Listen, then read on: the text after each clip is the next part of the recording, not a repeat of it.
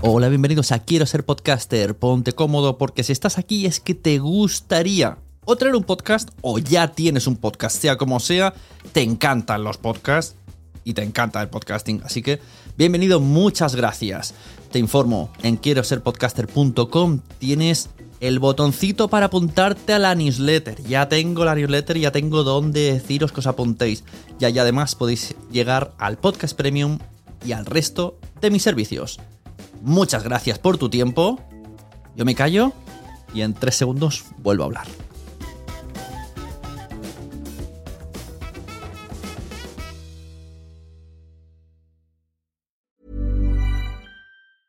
A lot can happen in three years, like a chatbot may be your new best friend. But what won't change? Needing health insurance. United Healthcare Tri Term Medical Plans, underwritten by Golden Rule Insurance Company, offer flexible, budget friendly coverage that lasts nearly three years in some states. Learn more at uh1.com. Many of us have those stubborn pounds that seem impossible to lose, no matter how good we eat or how hard we work out. My solution is PlushCare.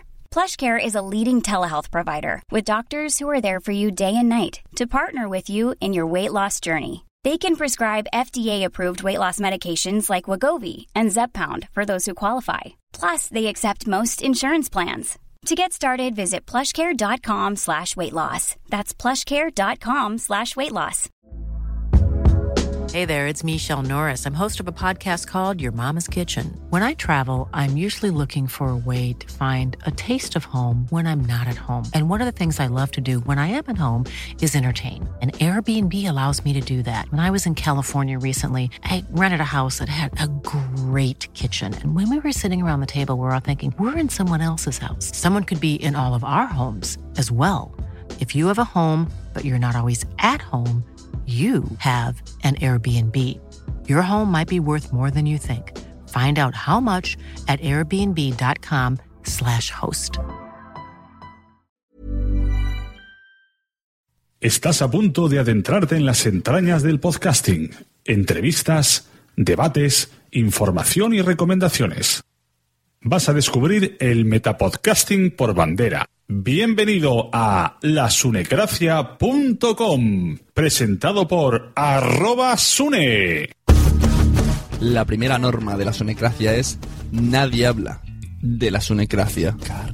sea un lugar de encuentro de todos los que estén en torno a este programa y también a que les guste los podcasts y les guste la radio, porque también habrá colaboraciones y queremos punto de encuentro y referencia.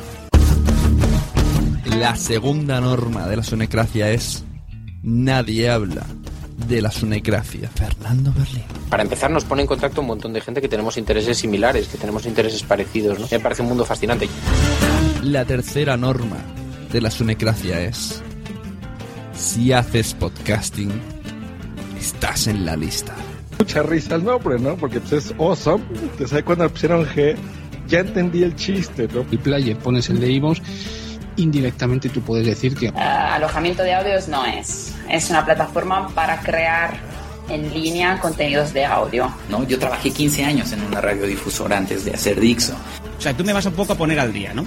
No hay mucha gente que esté rescatando esto y lo hacen muy bien. Realmente los jóvenes están enganchados a ese podcast eh, o al podcast a través de internet porque es un podcast. No. lasunecracia.com que lo mejor y lo peor del mundo del podcast es que cualquiera con simplemente con tener ganas se puede poner delante de un micrófono y subir a la red lo que se le salga de dentro. Bienvenidos a la Sonecracia, ya sabéis, el Metapodcast por bandera. Voy a haceros una breve presentación del invitado que voy a tener a continuación. Su nombre es Luis Quevedo y es periodista y científico actualmente residiendo en Nueva York, Estados Unidos. Lo he querido invitar porque tras escuchar su podcast en Ideómica, hablaban sobre podcasting. Me pareció muy interesante las opiniones que tenía Luis Quevedo sobre el tema. Luis Quevedo ha trabajado para Radio Nacional Española, en Turcana Films, en 3.4, en National Public Radio, ha estado con redes, ha sido director de documentales científicos, ha escrito para el mundo. Luis Quevedo es un alma inquieta, un divulgador nato y una persona que ama el podcasting. Recursos Humanos no nos deja escuchar la radio en horas de trabajo. ¡Qué pena! Te pasaré los podcasts. Asociaciónpodcast.es. Ya seas podcaster u oyente, súbete al podcasting. Tal, ¿cómo estás? Hola, ¿qué tal? Pues mira, he traído a Luis Quevedo al podcast porque el otro día vi una charla que tuviste en tu podcast sobre, eh, se llamaba Ciencia y los podcasts. Y tenías Ajá. ahí varios podcasters de ciencia y tú- cada vez que hablabas tú me parecía súper interesante. Digo, madre mía, este chico que vive en Nueva York, eh, conoce el podcasting de Nueva York y yo quiero traerlo que me explique un poco cómo es el mundillo allí. Pero antes de eso, que dejamos ahí a los oyentes enganchados, vamos a hablar un poco de quién es Luis Quevedo, así de paso también pues te conozco un poco más, que no tenía yo el placer. Vale, pues bueno, mi, mi historia se reduce rápidamente. Yo eh, en algún momento fui un científico eh, que me tiraban mucho los medios de comunicación. Eh, entonces no llegué nunca a ejercer profesionalmente, o, o si lo hice fue muy brevemente, y me, me pasé al periodismo. Y me pasé al periodismo eh, primero en televisión, con, con eh, televisión española y, y redes y Punset hace bastantes años. Eh, y luego a partir de ahí me monté una productora, un programa, eh, estuve en 314 un tiempo, que es uno de los formatos que pues colaboré o ayudé a, a fundar en la 2 también. Eh, eso era 2008 por ahí, luego me pasé al documental y luego emigré y me vine aquí a Estados Unidos y luego aquí en Estados Unidos pues he estado he seguido he seguido haciendo cosas de, de periodismo científico divulgación eh, un poco de todo Eh, en cuanto a lo que toca aquí lo más relevante es que eh, estuve un tiempo trabajando en la radio nacional de aquí de Estados Unidos que aunque cambia un poco porque la manera de funcionar aunque aunque suene igual que la española eh, pues no tiene nada que ver. En realidad no tiene apenas nada de pública y tal. Y en parte una de las cosas que yo hice allí y tuve la suerte, creo, un privilegio tremendo fue de aprender de uno de los podcasts más populares que hay en inglés y en el mundo necesariamente, ¿no? Que es el de Science Friday. Y luego, pues, hacer buenas migas con la gente de Radio Lab y de otros programas, pues que aquí tiran mucho en los dos formatos, en la radio propiamente y en, en el podcast. O sea, eso ya me has dejado, Cata Crocker, que en Estados Unidos la, la radio no es pública. O sea, esto ton- son como fueran grupos de, como aquí en la No, no hay, no, no hay radio O sea, hay una cosa que se llama radio pública y hay algo que se llama también televisión pública. Lo que pasa es que el concepto de lo público aquí eh, es, es, mm, bueno, entre bastante y muy, muy distinto. Aquí la radio pública tiene un tanto por cien de su, de su em, presupuesto operativo anual que viene de fondos públicos, pero es un tanto por cien que está, eh, porque no tengo la cifra exacta delante, por debajo del 20%. Eh, la mayoría de dinero lo que, lo que hace funcionar, y cuando te digo por debajo del 20%, por cierto, me refiero a bastante por debajo. ¿eh? Hay años que, que no ha llegado ni al 10%. Em, la mayoría de, dinero que sostiene aquí a las radios, eh, que son de hecho, hay como varias capas, ¿no? Están las estaciones propiamente, las, emisoras, lo que llamaríamos emisora, ¿no? El lugar donde vas a la oficinita con, con el soundproofing y todo. Luego estas se, se ponen en, se organizan en redes, de las que hay tres, por lo menos que son así muy preeminentes. Una es NPR, que es National Public Radio, que es para la que yo trabajé. Luego está PRI, que es Public Radio International. Y luego está PRX, y en fin, hay unas cuantas más. Pero la idea es que se asocian. Entonces, eh, si tú tienes una estación, en, por ejemplo, como la que hay aquí, la más famosa de Nueva York, es WNYC. Y WNYC es una radio que produce cosas. Entonces, esas cosas eh, las vende o las cede a las redes de radios o bien importa de las redes de radios. Y todo eso se paga con donaciones. Eh, una gran mayoría son de instituciones sin ánimo de lucro, fundaciones, cosas así empresas directamente que se desgraban impuestos donando a una entidad pública como es una radio. Eh, y finalmente, y en gran medida, gente pues como tú si estuvieras aquí o como yo que estoy aquí, que pues a través del teléfono móvil o el email o lo que sea, pues te suscribes a modo mensual o una vez al año cuando tú quieres, haces una donación que te desgrabas de impuestos. Y así funciona toda la radio aquí. Si miramos las estadísticas realizadas por la empresa Edison Research, vemos que el 47% de personas de Estados Unidos ha escuchado radio online en el último año. Esos son aproximadamente 124 millones de personas. Las plataformas donde lo hicieron principalmente fueron en Pandora, en iHeartRadio, en iTunes Radio, en Rhapsody, en Spotify y en Google Play. Entonces, una vez puesto sobre la mesa el panorama de cómo funciona más o menos la radio allí, ¿en qué momento irrumpe el podcasting? Y si tú eh, conoces si empezó directamente gente de radio pasándose o empezó gente amateur como está pasando aquí en España y hubo mucho tiempo así como de del podcasting así en segundo nivel o directamente fue o a la vez. Eh, bueno, eh, claro, de- de- depende de, de a qué nos, de a qué nos eh, refiriéramos en el, en el sentido de si hablas de cuando esto se convierte en un fenómeno eh, tremendo o no. Bueno, primero, cuando- primero al principio, cuando se empieza a dar a conocer, sin, sin llegar al boom. A eso ya llegaremos.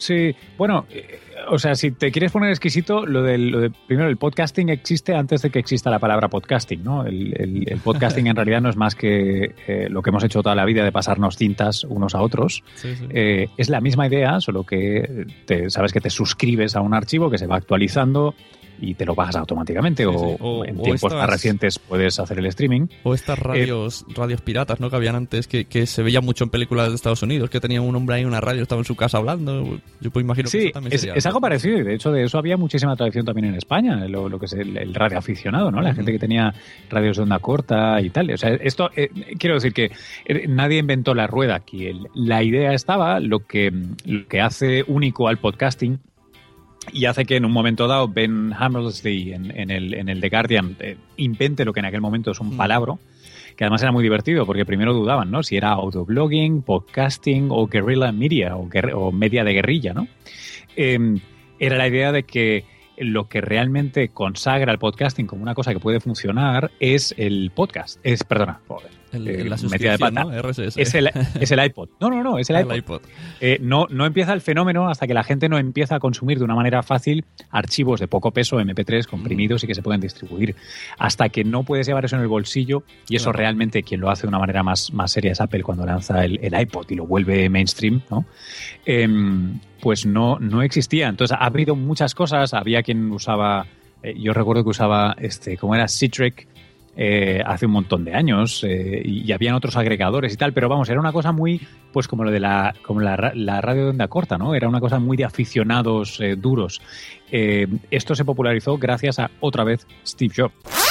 Según un estudio realizado por Edison Research, en 2014 el 30% de los habitantes de Estados Unidos han escuchado podcast. El 15% consume habitualmente podcast. Eso significa 39 millones de personas.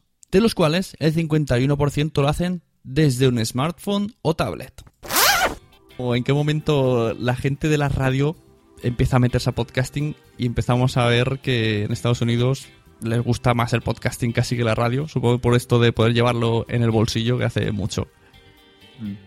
Bueno, yo, yo no yo no iría ahí, ¿eh? yo, yo creo que todavía hay más, eh, audiencia, muchísima más audiencia, sobre todo aquí en Estados Unidos que hay tanta cultura por el coche.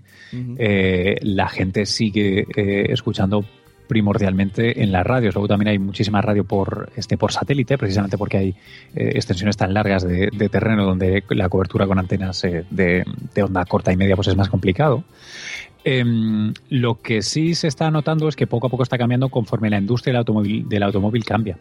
Eh, conforme los eh, coches nuevos empiezan a incorporar em, digamos, características smart, ¿no? Se conectan con tu, con tu teléfono móvil o celular, eh, puedes descargar archivos ahí directamente. Algunos vienen ya con SIM y todo, con, con tarjeta de teléfono, como, como un iPad, ¿no? Que no, puedes llamar, pero sí puedes gestionar datos y tal.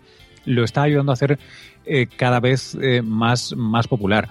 Yo a mí lo que me parece más interesante aquí en Estados Unidos no es tanto la gente que desde la radio hace podcasting, que esos son... em, no, no te diría gente que está o que se siente forzada a ello, pero, pero en realidad es gente a la que hasta hace muy poco realmente no se jugaba mucho en ello. Lo que es muy interesante es cuando miras la gente que desde el podcasting, de cero, eh, ha conseguido realmente levantar dinero, prestigio, programas que luego son comentados más allá de, de la esfera digital. Si miramos una publicación de Forbes escrita por Dory Clark, dice, la próxima frontera es su coche. Para el próximo año, un grupo de la industria estima que el 50 de los coches nuevos vendidos tendrán conexión a Internet. Para el año 2025 serán todos los vehículos. Cuando esto suceda, habrá podcasts en los coches de todo el mundo. En ese momento, el campo se habrá nivelado y el juego estará a 50% entre podcast y radio, ya que llegará a un público sin teléfonos inteligentes o que todavía no sabe cómo se realiza el proceso de descarga de podcast por cuenta propia. En el futuro todo el mundo tendrá un podcast, así que empieza a hacer el tuyo ahora. Si estás pensando en lanzar un podcast, es mejor hacerlo pronto porque la competencia va a ser más intensa. Usted podrá tener beneficios económicos mucho más allá de los anuncios. Me viene ahora a la mente eh, Steve Carola, Adam Carola, perdóname, Steve. eh, Adam Carola, que es un tipo que gana millones y que, que tiene una, casi te diría, un imperio de medios digitales, de esos de empezados poquito a poco, a participar en no sé cuántos podcasts y vende un montón de merchandising.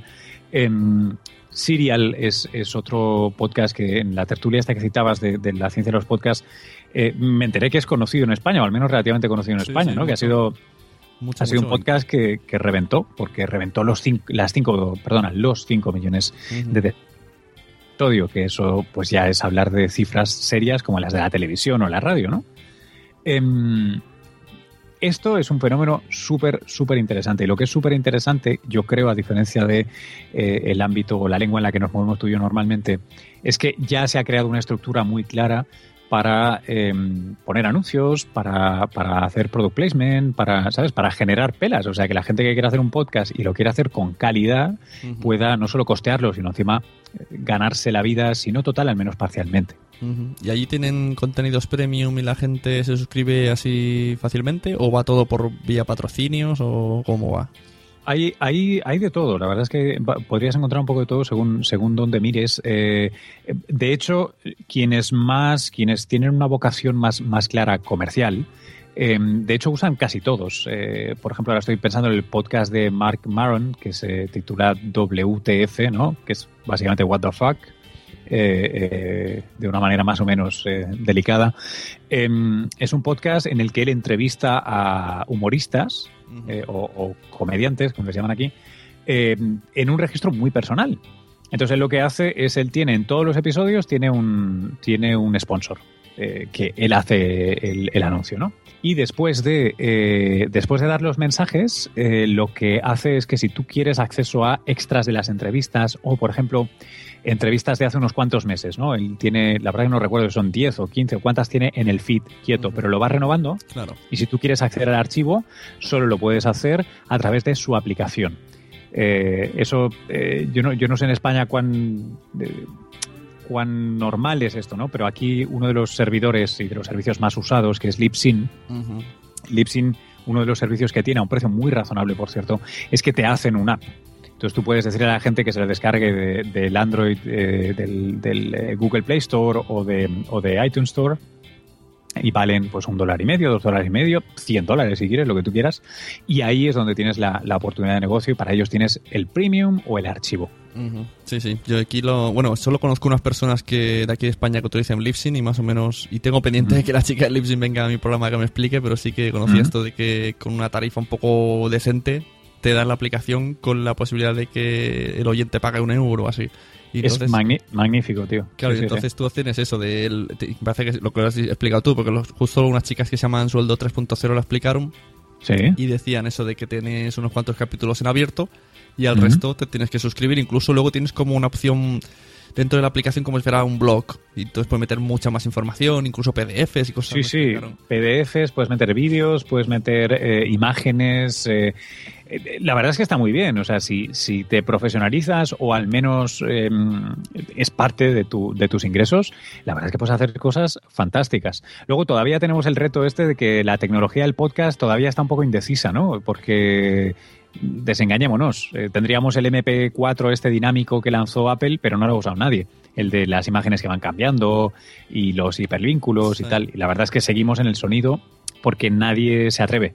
Eh, no sé si volverá a ser Apple quien, quien se atreva a, a hacerlo, pero por el momento eh, yo no he tenido narices. Sí, la verdad que aquí se habla algunas veces, sobre todo usuarios de Apple, que dicen, no, hay que usar en M- MP, M- MA4, me parece que. M4A, sí. Y entonces le metes los audios y en cada sección le pones lo que estás hablando. Eso, bueno, dicho así, suena muy chulo, ¿no? Pero claro, tiene mucha faena. Aquí no, parece que no, no estamos por la faena. Y Sí. en cuanto a audiencia, tú notas diferencia. O sea, la, la gente está dispuesta a pagar por, por escuchar, o, o es que no todo se paga y muchas cosas van por publicidad, o es que se oyen poquitas cosas. No, yo diría que, eh, por empezar por el final, no, se, se escucha muchísimo, eh, muchísimo eh, entendido en números relativos. Eh, o sea, lo de los 5 millones de Serial pues fue noticia porque, porque, wow, porque Bueno, era me- mucho y, y la mayoría de gente no tiene 5 Eh, millones, ni un millón, ni 500 mil, vamos. Me refiero Pero, a, ojo, me refiero a, Sí. a- a por persona, ¿no? Por ejemplo, aquí hay personas que los que oyen, o sea, están los que no oyen y los que ¿Eh? oyen mínimo 200. que digo, Claro. ahora se hacerle pagar a alguien un euro por cada uno. No, aquí, mira, aquí, por ejemplo, eh, si agarramos cifras de, creo que son las más recientes, son de, de este, de este año, Ujú. de este año, literalmente de 2015. Eh, mira, la mitad de la población eh, conoce el podcasting, que eso ya es, Ya- ya ya es la leche. El y- 50% de los encuestados, ¿vale? Por el Instituto Pew. Eh, un tercio de la población ha escuchado eh, podcast en este año. Mm. Que eso ya es la leche si lo comparas con, con cifras seguramente en, en España. Eh, podcast activos eh, que estén, que estén eh, funcionando, hay casi 25.000 Ya ves. que sean eh, que sean regulares, que sabes que o sea que tengan un, un mínimo de respetabilidad, si quieres decir así. Y lo más más más interesante son las descargas, aunque ha habido un poquito de polémica porque bueno eh, hubo quien quien hizo un poco de trampa. Pero si nos tenemos que fiar por los últimos, los últimos datos que el Instituto Pew parece que acepta, eh, estamos en 2.500 millones de descargas en 2014, el año pasado. Eh, lo que son cifras eh, absolutamente tremendas. Hombre, me imagino que alguien que quiere cobrar mucho dinero y se las sabe montar, pues puede hacer sus truquillos. El otro día, por ejemplo, conocí dos casos que no sabía. Uno es de, de, de- de algo de cómics, alguien de cómics se compró su propio número, alguien de una editorial de esta Image o Marvel, e- e- él mismo, su número lo, bueno, ac- acotó asistencias, entonces fue y dijo, mira, lo ha petado, entonces le dieron la subvención y luego ya no vendieron porque no era bueno, pero engañó con los números. Y otra escuché también con cine, que le pasó lo mismo. Que, que Sí. alguien compró todas las entradas del estreno y, y entonces le dieron la subvención y, y luego la segunda película salió fatal. O sea que truquillos estos al, al que tenga al que tenga dinero para hacerlo, claro. Sí, no, de estas, mira, de esto sobre todo lo que, lo que estuvo pasando, porque en este caso además te salía prácticamente gratis, que era que había gente que se hacía pings a, a los archivos o, al, o al feed de- del, del podcast. Lo que pasa es que si estás en un, en un servicio eh, de pago, como por ejemplo Lipsin, eh, ah, bueno, no, no voy a decir Lipsin porque parece que le estoy haciendo publicidad, pero vamos, hay Ahora, algunos... ahora eh, hablamos de más marcas, tú tranquilo. me- Sí, hay, hay algunos eh, servicios que, que te dan muy buenas estadísticas y otros que no, y en realidad esa es la diferencia. Por eso aquí pagas en algunos y en otros no. Los que te dan buenas estadísticas te dicen si se ha descargado el archivo y si, se ha, y si es un stream, si se ha escuchado el archivo. Eh, los que no te dan solo pi- eh, pings, o sea, accesos a archivo. Ah. Con lo cual tú puedes rápidamente hacer un bot que lo que hace es acceder a tu archivo, ¿sabes? Lo pide, lo pide, lo cancela, lo pide, lo cancela, lo pide, lo cancela y te subes artificialmente las descargas. Si tienes buenas estadísticas, eso no pasa. Y lo que está ayudando a hacer esto es que está eh, reconcentrando, ¿no? Si tú quieres tener buenos sponsors eh, o ganar algo de pelas, pues tienes que dar estadísticas eh, dignas. Claro. Sí, ¿y qué, otras tú que subes podcast en, en. Estados Unidos, qué otras plataformas conoces que podemos saber hurgar por ahí? Yo conozco por ahí Sí. Me parece que hay una que se llama Podcasts, que no sé si es de Estados Unidos, diría que sí. Ah, esa no la conozco. Yo, yo bueno, yo conozco eh, em, eh, Libsyn, por supuesto, que es como la referencia para todo el mundo. Eh, conozco, luego hay otro, hay, hay otras soluciones que son un poco más de bricolage, ¿no? Como em, yo que sé, por ejemplo, en, en la- en el podcast eh, que tú referenciabas cuando hablamos de podcast de ciencia, había quien había usado archive.org, ¿no? Que es, que gratis y lo puedes usar. Se supone que no tienes que tener un tráfico mm, eh, violento de descargas porque no, no te lo va a dar, ¿no? No, no tiene ese ancho de banda. Em, uno que yo uso, por ejemplo, para, para ahora, para hacer el hosting de, de yo creo que es injusto llamarle a lo que yo hago un podcast porque hace dos años que dejó de ser un podcast. Ahora es un repositorio de conversaciones que hacemos por Hangouts o directamente por podcast o cosas así. Como repositorio, a mí me está súper bien SoundCloud, cuyas eh, estadísticas a mí me parecen tremendas, me gusta muchísimo. Y lo que más me gusta de SoundCloud a mí es lo fácil y lo cómodo que es compartir los sonidos. Eh, en el sentido de embeberlos en Facebook, en un blog, en Twitter, en Tumblr, donde tú quieras. Eh, es, es muy chulo. Y de hecho, si, si miras el directorio que tienen de podcast, em, casi todos los grandes programas de, radio, em, al menos que, que yo sigo y conozco, en el sentido de la radio pública de aquí de Estados Unidos, la BBC también, eh, etcétera, están en SoundCloud. Eh, porque es, eh, bueno, súper, súper práctico, a pesar de que se conoce como una plataforma de música. Sí, sí. Ahora aquí ha salido la noticia de que se puede subir podcast, pero sí que es verdad que antes alguno había, pero no se conocía por eso. Estaba Mixcloud y cosas así que se parecen, pero no, no estaba. O no, o no conocíamos aquí en España que SoundCloud lo hiciera oficialmente. Ahora ya sí, se ve que estuvo una beta privada y ahora la- Sí, ha estado una beta como. No, no quiero meter la pata, pero creo que fueron tres, casi tres años ha Sí, estado de sí, beta, porque yo, lo, yo los conozco porque este, cuando yo estaba en la radio pública, yo hacía un, un programa allí que solo se hacía en formato podcast en español de, de ciencia. Eh, o sea, en el sentido de que el programa de radio lo hacíamos en inglés y el programa que yo hacía en particular solo era en, español. Y entramos al principio de todo con las betas, porque, porque digamos que teníamos la suerte de que le interesaba el programa en inglés y para eso me dio una de las primeras betas en español y lo estuvimos eh, trabajando y tal. La verdad es que está está súper chulo. Debo admitir por eso que una vez tuve un problema eh, gordo con SoundCloud y tardaron tres días en arreglarlo. Y desde entonces eh, me tienen un poco cruzado. Eh, porque tres días eh, en el que tu podcast no existe, pues, eh, pues, eh, pues da un poco de mal rollo, ¿no? Me río por no llorar. Esos tres días aquí puede ser rápido. ¿Sí? Hostia. Yo he tenido problemas con Evox y tres días puede ser rápido. Muy rápido y, de, y de decirles hasta gracias. Hombre, no, pues yo, yo es que. O sea, básicamente porque, porque lo tienes linkado a muchos sitios y Claro. porque, hombre, si tienes algún, algún tipo de anunciante y Hombre. tal, es súper peligroso, no puedes estar caído. Claro, claro, exacto. Eso ahí, si, si encima hay anunciantes, te, te empieza a sudar la Sí. gota gorda. Y luego está la cosa de Stitcher, por ejemplo, que Stitcher eh, se lo monta muy bien para ellos, ¿no? Que es explícame, de- ter- explícame exactamente qué es Stitcher. Yo ayer me, me di de alta Sí. en Stitcher porque ahora, se ve que Deezer va a hacer, va, va- se va a escuchar- Sí. poder escuchar podcast si estás inscrito en Stitcher y sospecho que. Spotify puede ir por ahí también la cosa porque ahora se podrán escuchar desde Spotify. Sí. Pero Stitcher exactamente qué es? Yo lo veo como un iTunes pero sin ser iTunes, pero tú que lo sabes, explícame. No, no, no tiene nada que ver. Mira, eh, pero esta es siempre una diferencia muy. eh, Eso también sale en la última, en la última conversación. O sea, iTunes, iTunes en realidad no es absolutamente nada. Exacto, me, me gust- iTunes- me gustó mucho cuando dijiste eso, porque yo siempre digo eso, iTunes no es nada.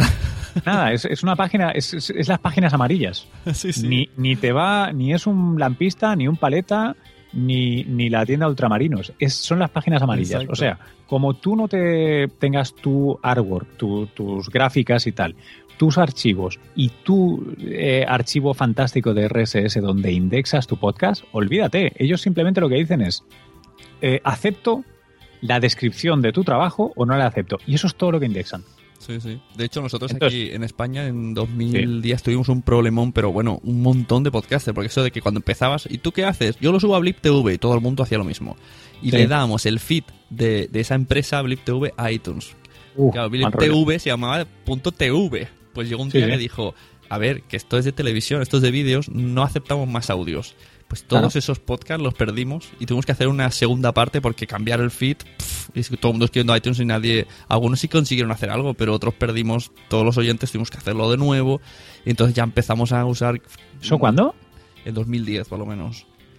Fue cuando Ah. también resurgió aquí un poco más Evox, todo el mundo se fue para allá, pero ya aprendimos los, los más eh, veteranos que hay que usar el gestor de feeds como mínimo, que también puede caer esa empresa de gestor de feeds, pero bueno. Bueno, yo, te- yo, tengo un, yo tengo un truquillo eh, que en 2010 no sé si hubiera funcionado, pero te puedo asegurar que hace eh, dos y tres años ya funcionaba. Hay una línea de código para, para iTunes en el que eh, tú puedes cambiar la descripción de tu feed y lo que hace es em, redirigirla. O sea, en el mismo feed rediriges al nuevo feed. Claro, pero para eso tienes que tener el feed creado a mano en tu web, por ejemplo, ¿no? Eh, ya, eso es. Por eso el feed tiene que ser siempre en tu casa, nunca en casa de, Claro. de quien te haga el hosting. Tiene que estar separado siempre. Exacto, es que Entonces, lo- tienes lo que tener un archivo o, si no separado, eh, redirigido. O Sí, sea, sí. te diriges a tu web y de tu web diriges al, al feed RSS, pero nunca dejes un, un feed en manos ajenas. Porque, claro, cae y, y cayó todo, ¿no? Con ello. Exacto. Pero hay, pero hay una línea de código, ¿eh? Si lo buscáis en ayuda de iTunes, veréis que eh, siempre podéis pedirle a iTunes que cambie eh, el origen del, del feed RSS y que cambie básicamente todo. ¿eh? La verdad es que el código está muy bien, yo creo que está bastante bien hecho. Pues sí, eso es interesante. Aunque no, yo soy, yo no uso eso, utilizamos un gestor de feeds pagándole, pero que igualmente puede caer. O sea, puede caer y pasarnos lo mismo. Pero contamos con que sean un poco legales y avisen y nos dejen hacer algo antes. Como está pasando con FeedBurner, que está avisando y te deja hacer. Sí. Hay una opción que te deja cambiarlo. Claro. Esto dijo, en dos meses se acaba y muchos no, algunos sí lograron, lo- los más espabilados lograron hacerlo, otros no, esperamos una solución que nos dieran ellos, no nos la dieron y nos quedamos sin podcast. Y Hostia, fue, ¿en serio? fue un Vaya. catástrofe.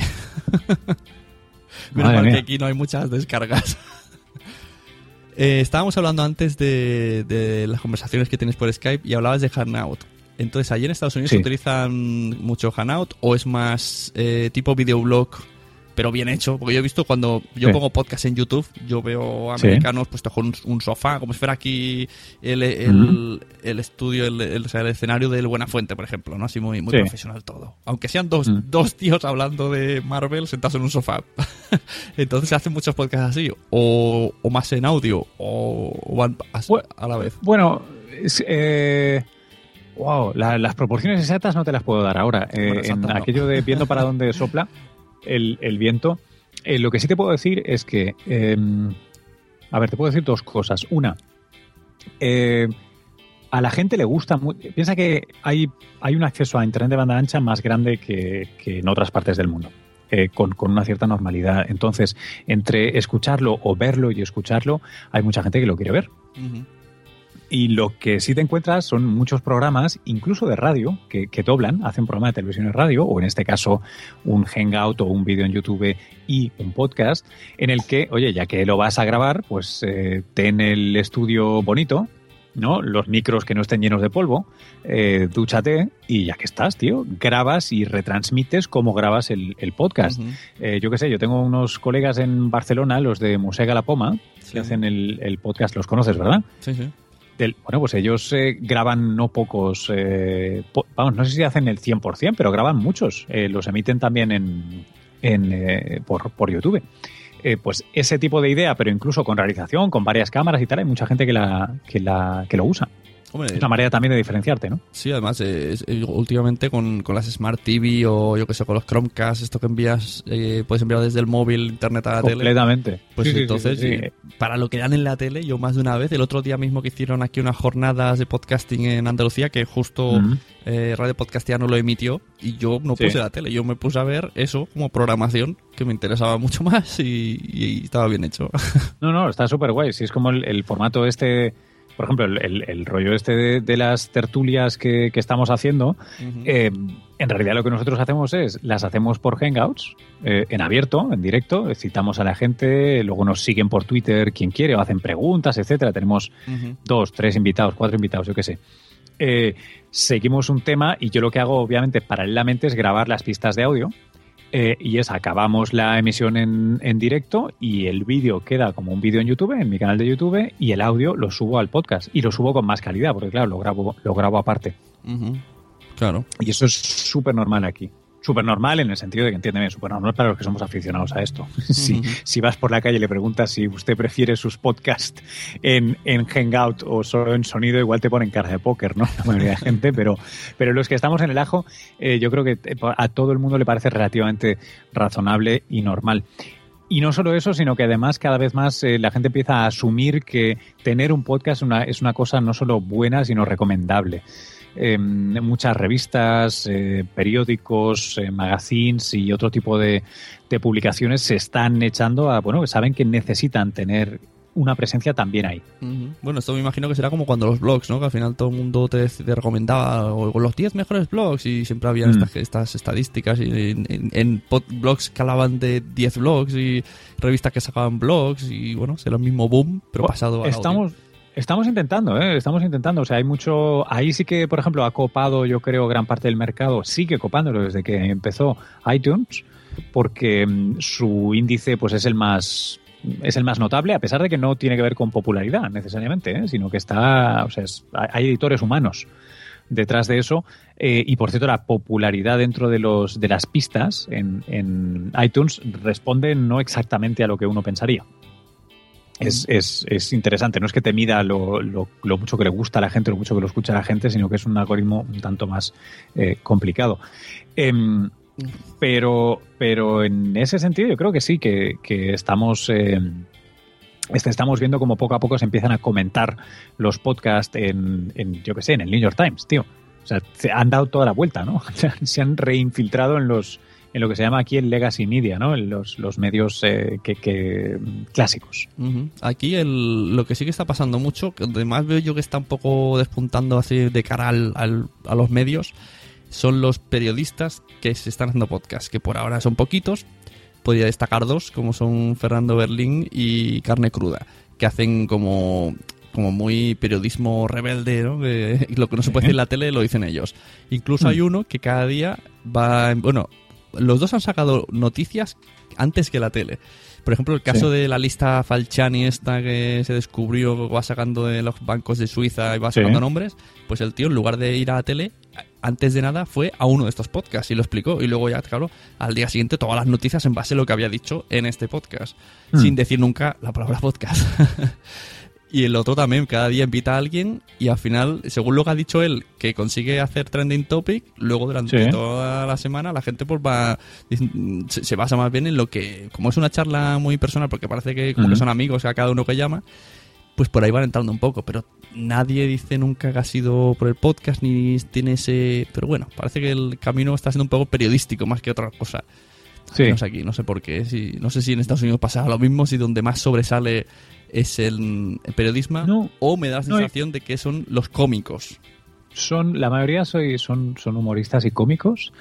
Eh, y luego lo que hay es una gran, gran, gran abundancia de podcast. Eh, a ver, de podcast en el sentido de, de vida sana, eh, para gente que le gusta sí, correr, para gente que le gusta el yoga, no sé qué, ¿sabes? Estas cosas de sí. mejora personal y tal cual, de parenting, ¿no? De cómo tener niños, de cómo... O sea, lo que se llaman intereses especiales. Sí, sí. Sí, esos son, eh, esos son los fáciles que haces cada día, bueno, fáciles, entre comillas, me refiero en, de fácil, eh, de atrapar fácil al, al, oyente, porque le interesa tu tema y le sí, metes una cosa de, yo qué sé, 10 minutos cada día una pequeña lección que es el trayecto del trabajo. Y esto estoy viéndolo aquí. El otro día tuve una charla con gente de marketing y, sí. y, se lo dije a ellos. Digo, es que los de marketing estáis lanzándose aquí en España a los podcasts porque se os ve el plumero. Es que estáis haciéndolo. Todos los de marketing se están metiendo a un podcast cada día cortito, como, como queriendo ser tu amigo, ¿no? cada claro. día te voy a contar algo y vas a coger confianza en mí. sí, sí, sí, sí, no. Hay, hay, hay un montón y luego eh, otra cosa que también está bien, por ejemplo, son los boletines de radio. Ahí sí que, uh -huh. que hay mucha gente que directamente lo estamos consumiendo ya en, eh, en formato digital. Eh, y la última tendencia, por llamar de alguna manera, que me, que me, está pareciendo muy interesante es que, asumido que esto va a ser así, eh, si miras los, los, las cifras eh, de audiencia radiofónica y descargas digital de, por ejemplo, un, de la NPR, de, de, una de estas radios públicas, está claro, está obviamente claro que hay que mirar al digital porque la gente está cada vez más allí y cada uh -huh. vez menos en el otro lado. Una de las cosas que están haciendo para eh, pues ganar dinero de algún modo o, o fidelizar es eh, fabricar aplicaciones cada vez más eh, fantásticas y cojonudas. Y por ejemplo, tú te descargas en, en la aplicación de NPR, de NPR, eh, en el móvil y alucinas. O sea, alucinas de lo chula que es, de que usa un algoritmo para escogerte episodios particulares, tú no tienes nada, nada más que darle al, al, play y la función descubre, ¿no? Y te pone radios diferentes, incluso cosas, por ejemplo, que eh, ya ni siquiera están en radio, sino que directamente se han producido como podcast desde la radio. Eh, empieza, hay una movida en este sentido súper interesante. Lo que todavía nadie tiene del todo claro a pesar de que haya gente que se gana la vida muy bien con ello y tal, es cómo se acaba de monetizar todo. Eh, uh -huh. Todavía no, vamos, o sea, bastante más que en español, ¿eh? porque en español yo creo que, que andamos eh, cojeando un montón. Sí, no, no, tenemos un, una manera de ganar dinero clara con eso. A mí la sensación que me da es como lo que está pasando aquí con YouTube. Que hay algunos uh -huh. que ganan, pero mucho, mucho, mucho, de hasta 6.000 euros por vídeo de 10 minutos. Uh -huh. Hay otros que ganan haciendo muchos vídeos, pues yo qué sé, pueden ganar 2.000 euros al mes. Y luego hay otros, sí. otros miles y miles y miles que se comen los mocos o ganan 200 euros. Me imagino que por ahí debe ir la cosa, pero a otra escala. Claro, eh, pues seguramente. O sea, mucha gente, por ejemplo, usa las donaciones o los pequeños sponsors para que les salga gratis la fiesta. Hmm. Eh, para pagarse al cabo del año de dos años, pues ya sabes lo que cuestan tres o, perdona, dos o cuatro micros, un mixer digno, el hosting para tus archivos, eh, yo qué sé, y cuatro cosas así, pues no sé, aquí por menos de, hombre, si lo haces digno, pues dos mil, tres mil dólares es lo mínimo que te va a costar el equipo. Pues para pagarse eso eh, lo hace mucha gente y luego sí, hay unos cuantos que son unas verdaderas máquinas, ¿no?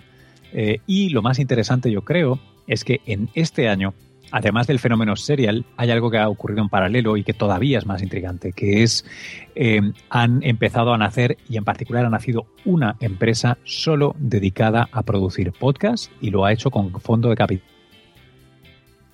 Ya ha acumulado varios millones de dólares y está empezando a producir eh, podcast.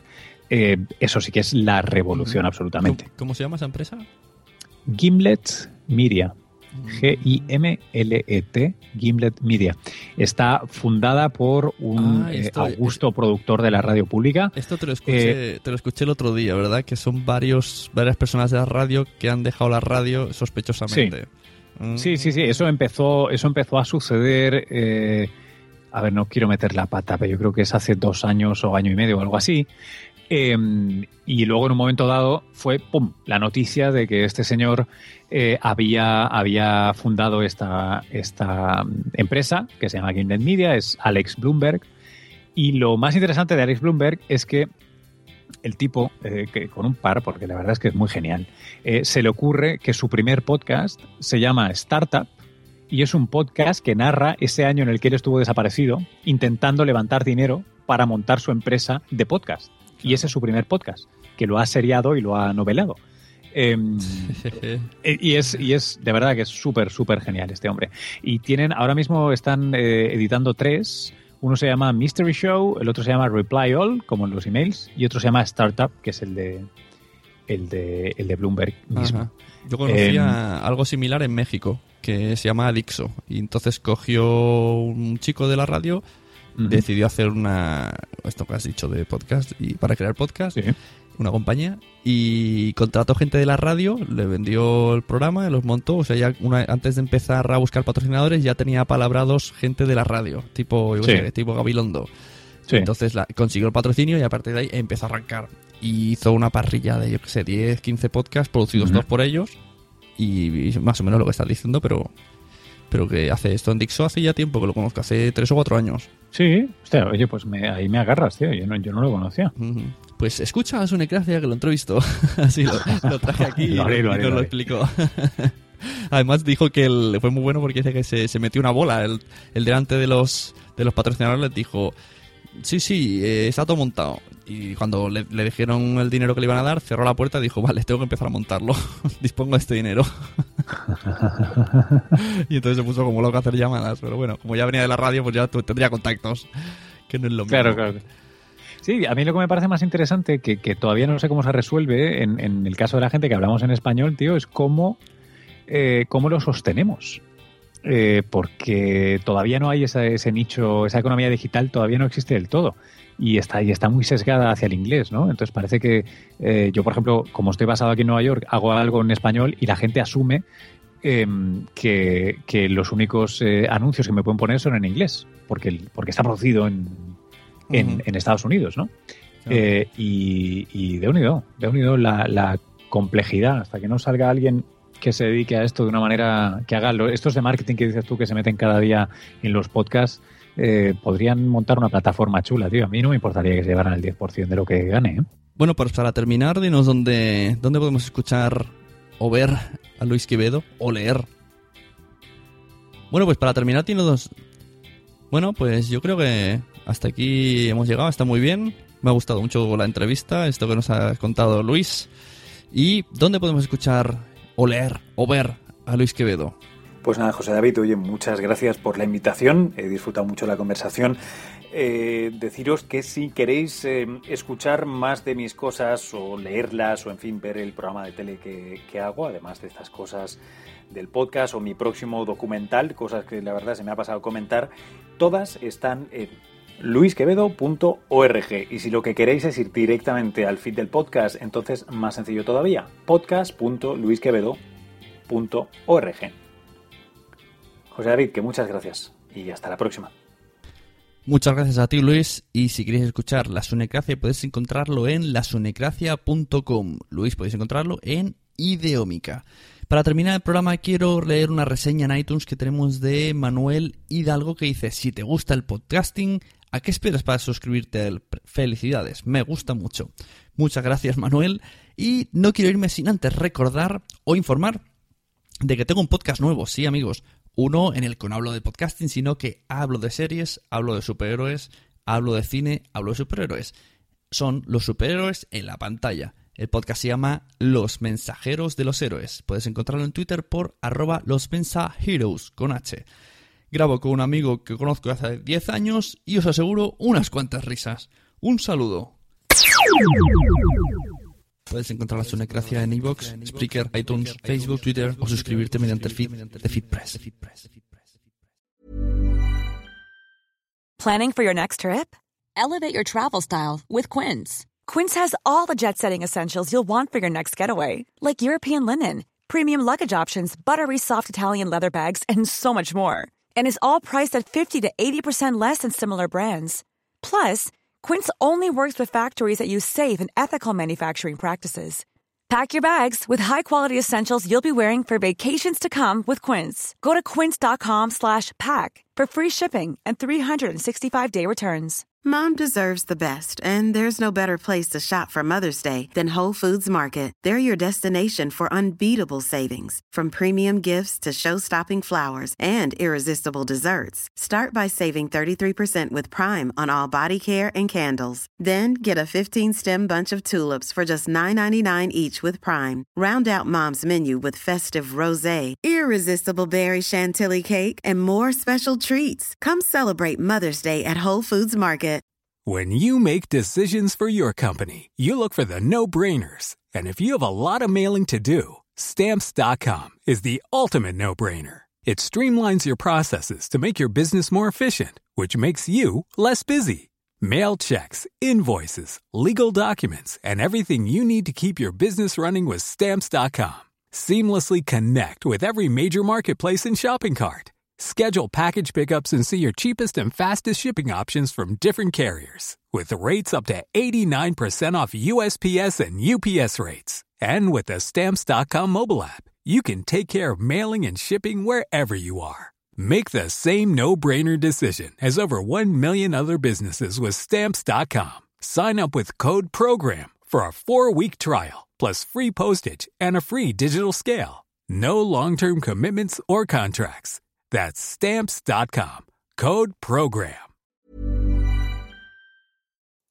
Muchas gracias por haber estado aquí todo este tiempo con la de cosas que tenemos que hacer hoy día y todo el estado escuchando. Muchas gracias. Si en todo este rato en algún momento se te ha pasado por la cabeza que podría ayudarte a tener o mejorar tu podcast, entra en cualquiera de mis webs. En todas están todos los servicios. Quiero ser podcaster.com, sunepod.com y nacionpodcast.com. Comparte todos los episodios que te gusten porque a todo el mundo le gustan los podcasts, pero todavía no lo saben. Ostras, esta frase la llevo diciendo 10 años, ¿eh?